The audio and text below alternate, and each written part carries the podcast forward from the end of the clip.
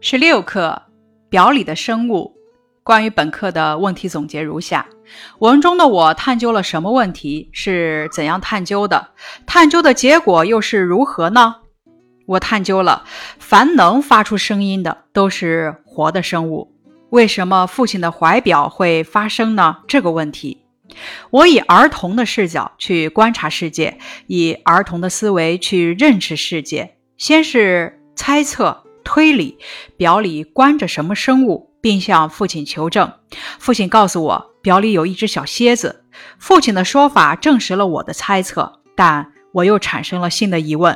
然后我又用自己的想象解答了这个疑问。探究的结果：以前我认为能发出声音的都是活的生物，也相信了父亲所说的表里有一只小蝎子。但后来，随着时间的推移，我慢慢长大了，也慢慢明白了，其实表里没有生物。思考一下，在我眼中，表里的生物是什么？读完课文后，说一说你的看法。在我眼中，表里的生物是一个小蝎子。表里的生物其实是一个会运动的机械零件。思考，文章以什么为线索？回忆了我的童年生活，从哪些词语中可以看出来呢？全文是以时间为线索，回忆了我的童年生活。文中多次出现表现时间的词语，如小时候、一天、过了许多天、此后、后来。从这些词语可以看出，文章是以时间为线索的。咱们回顾课文的第一自然段。思考一下，我小时候对声音的产生有什么观点？我是怎样得出这个观点的？文中用了哪些事例来印证这个观点呢？我那时以为，凡能发出声音的都是活的生物。我是从对身边的事物的观察和思考中得出这个观点的。文中用了早晨的鸟叫、夜里的狗吠、夏天的蝉鸣。秋晚的虫鸣，钟楼上老人敲钟的声音，街心盲人弹三弦的声音，这些事例来印证这个观点的。那随着时间的变化，我的心情发生了哪些变化呢？请大家找出关键词，再结合这一系列的变化来说一说课文讲了一件什么事。我的心情变化：好奇、痛苦、高兴。愉快。小时候的我认为，凡能发出声音的都是活的生物。我对父亲的怀表感到好奇，但父亲不让我动表，这让我感到很痛苦。一天，父亲主动打开怀表让我看，我高兴极了。怀表中摆动的机械和父亲的解说，让我印证了自己的猜测。我感到愉快。后来我见人就说，父亲的怀表里有一个小蝎子。思考题，咱们根据课文的情节来梳理一下我思考和探索的过程。我的观点：凡能发出声音的都是活的生物。接着产生疑问，做出猜测。接下来。正式接测，最后呢又产生新疑问，做出新猜测，再产生疑问，做出猜测的环节。疑问是什么呢？怀表怎么能自动发出和谐的声音呢？猜测一定有一个蝉或虫一类的生物被父亲关在表里。接下来，作者的猜测得到了证实。作者的疑问是什么呢？为什么会蒙着一层玻璃？结论是因为表里有一个活的生物，然后作者产生了新的疑问，做出了新的猜测。疑问是什么呢？为什么把可怕的蝎子放在这么好的表里？猜测，也许是因为这里边的蝎子有好听的声音。在探索的过程中，大家发现我是一个怎样的孩子？请大家在文中找出相关的语句来证明你的观点。我是个充满好奇心的孩子，遇到什么东西都要探个究竟。如里边该是什么东西在响呢？我想表里边一定也有一个蝉或虫一类的生物吧。我是个善于观察、爱思考的孩子。文章开篇就描写了我所知道的大自然中动物的声音和生活里物体发出的声音，并且自己下结论：哪里有死的东西会自己走动，并且能自动地发出和谐的声音呢？接着对父亲的表质疑。观察、猜测以及三番五次的请求父亲把表打开给我看的事，都证明我爱观察、爱思考。我是个比较执着的孩子。从一天过了许多天，此后有一回、后来等表示时间的词语中，可以看出我为了探寻答案一直在坚持。那大家觉得文中我对问题的探究过程有道理吗？为什么？我觉得有道理。文中我的探究过程看似幼稚，其实却有着自己的逻辑思维。我是基于生活经验，并依据自己的观察得到了各种证据，并且大胆展开想象，最后才得出结论。因此，我的探究思路其实是具有合理性的，但又与儿童天真可爱的天性融为一体。大家阅读课文之后，来发表意见。说一说从写作手法上都有哪些收获呢？这篇文章观点清晰，证明过程完整。先提出凡能发出声音的都是活的生物的观点，接着听到表里有声音，推测表里一定有活的生物，然后亲眼观察到表中的情形，从父亲口中证实表里边的确有生物。最后，因为向父亲询问未果，我又产生了新的疑问和猜测。文章有理有据地证明了我的观点。咱们再回顾课文的十六、十七两个自然段，思考一下，为什么我吓了一跳，却还感到愉愉快呢？吓了一跳，是因为我之前有过很多猜测，但没有想到表里发出声的竟然是蝎子。感到愉快，是因为我关于表里边有一个活的生物的猜想得到证实，内心感到满足。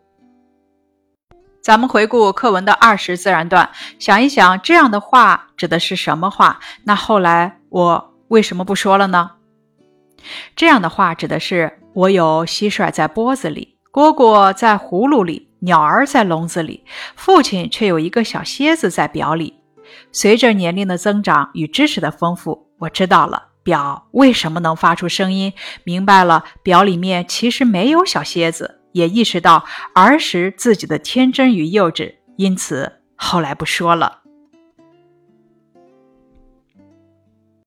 关于本课的写法总结，表现人物心理的方法，第一点，直接写出人物心中所想，使读者更加直观地感受到人物的心理状态。比如在本课的第九自然段中，我想表里边一定也有一个蝉或虫一类的生物吧？这生物被父亲关在表里，不许小孩子动。这一内心独白，形象地描写了我的猜测，刻画出一个勤于思考、不断探索的儿童形象。描写人物心理的方法二，通过动作、神态等描写表现人物心理。比如咱们之前学的十六年前的回忆中，我的心剧烈地跳动起来，用恐惧的眼光瞅了瞅父亲。这句话通过神态描写，表现出我恐慌害怕的心理。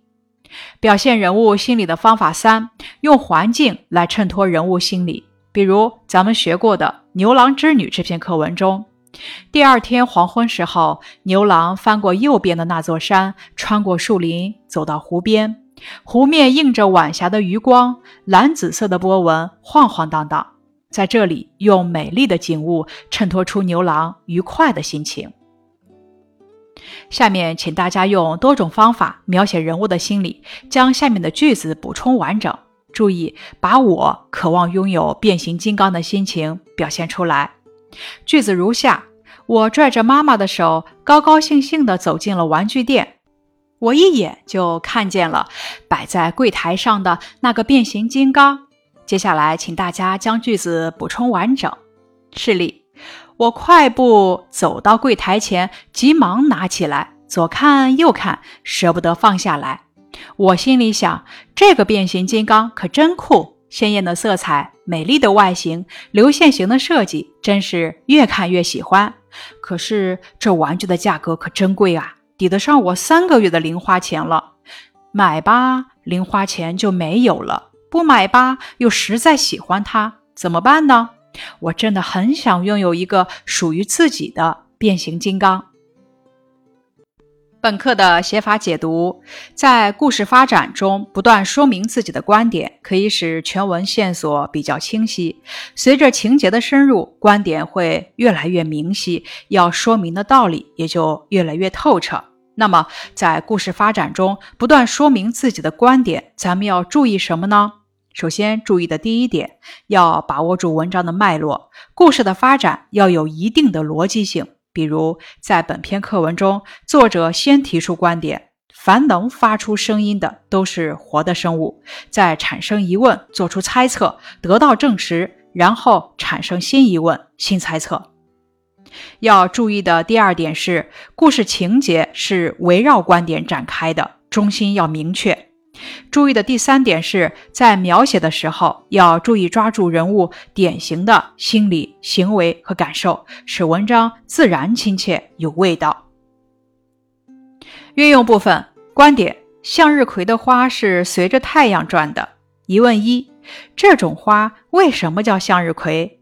证实：因为它开花时总是朝着太阳，所以叫向日葵。疑问二：向日葵的花总是朝着太阳的方向吗？证实：向日葵花早上朝东，中午朝南，下午朝西。疑问三：向日葵花为什么随着太阳转？证实：向日葵背光面的生长素含量高。下面是本课的教材习题部分，默读课文，联系课题，说一说课文写了一件什么事呢？答案是里。我小时候认为，凡能发出声音的都是活的生物，因此在听到父亲的怀表发出清脆的声音后，便猜测有个生物在里边。一天，我想动表，但父亲不允许。许多天后，父亲把表打开让我看，我终于见到了表里美丽的世界。此后，我经常请求父亲打开表，父亲告诉我表里边有个小蝎子。我的猜测得到了证实。后来我见人就说，父亲有一个小蝎子在表里。习题的第二小题，读下面的句子，说说从句中可以看出我是一个怎样的孩子，再从课文中找出相关的语句，和同学交流一下你的看法。句子：我吓了一跳，蝎子是多么丑恶而恐怖的东西。为什么把它放在这样一个美丽的世界里呢？